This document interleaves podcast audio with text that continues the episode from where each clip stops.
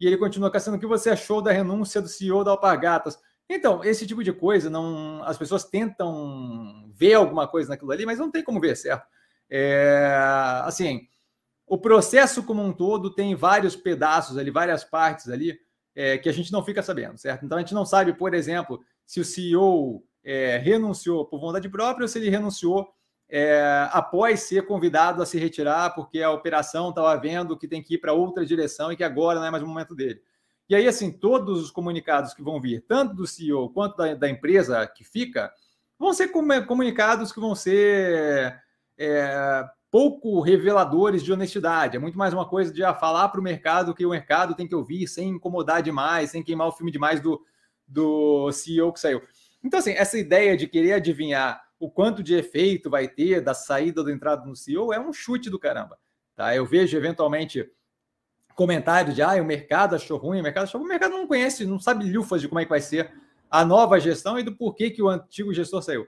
Tá? Então, assim, o, o que a gente tem que ver é quando investido na operação, via o conselho administrativo tocando a direção, tocando a operação, não à toa, refletindo na forma que a operação estava se comportando, com a compra da Roths e por aí vai, eu via o conselho administrativo levando a operação numa direção. Então, não acho que eles vão colocar qualquer maluco ou qualquer imbecil ali para tocar a operação. Então, eu vejo como irrelevante, certo? A menos em casos gritantes, absurdos, do tipo, ah, o CEO saiu porque se envolveu num escândalo de não sei o quê.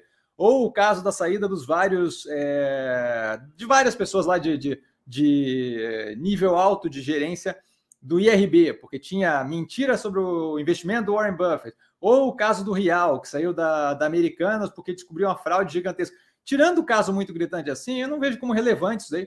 É muito mais porque você não consegue tirar propriamente é, algo que dê espaço para fazer inferência com base nisso. É, pode ser que seja é, uma, uma piora para a operação e pode ser que seja muito positivo para a operação. O caso é que dizer o CEO renunciou não é, não é o tipo de coisa que te dá informação sobre isso. Mesmo sabendo quem é o CEO que saiu e quem é o CEO que entrou, o que você vai falar com relação ao qual é o efeito para a empresa é pura e simples confabulação. Certo? A menos que você tenha, ah, o CEO entrou para reestruturar a operação, o CEO entrou para não sei o quê, não tem como saber. Então não perco tempo com esse tipo de coisa, não acho que a gente tem como inferir nada desse tipo de, de, de, de, movimento que acontece naturalmente de tempo em tempo, certo? Não é poucas, já, já, já tiveram isso, já, tive, já teve esse movimento várias vezes no portfólio, com vários ativos diferentes, é, é sempre a mesma coisa. Nunca, nunca é algo que dá para fazer alguma inferência e quem tenta está simplesmente chutando, tá?